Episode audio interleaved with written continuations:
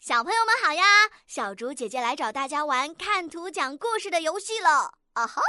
今天是我们可爱的兔依依，她拿着一把大扫把，是在扫地吗？今天是什么节日呢？兔依依怎么做起家务来了呀？你觉得兔依依的地板扫得干净吗？旁边的小兔子布偶为什么飞上天了呢？爸爸妈妈看到兔依依做家务，会夸她什么呢？可爱的小朋友们，小竹姐姐的提示就到这里。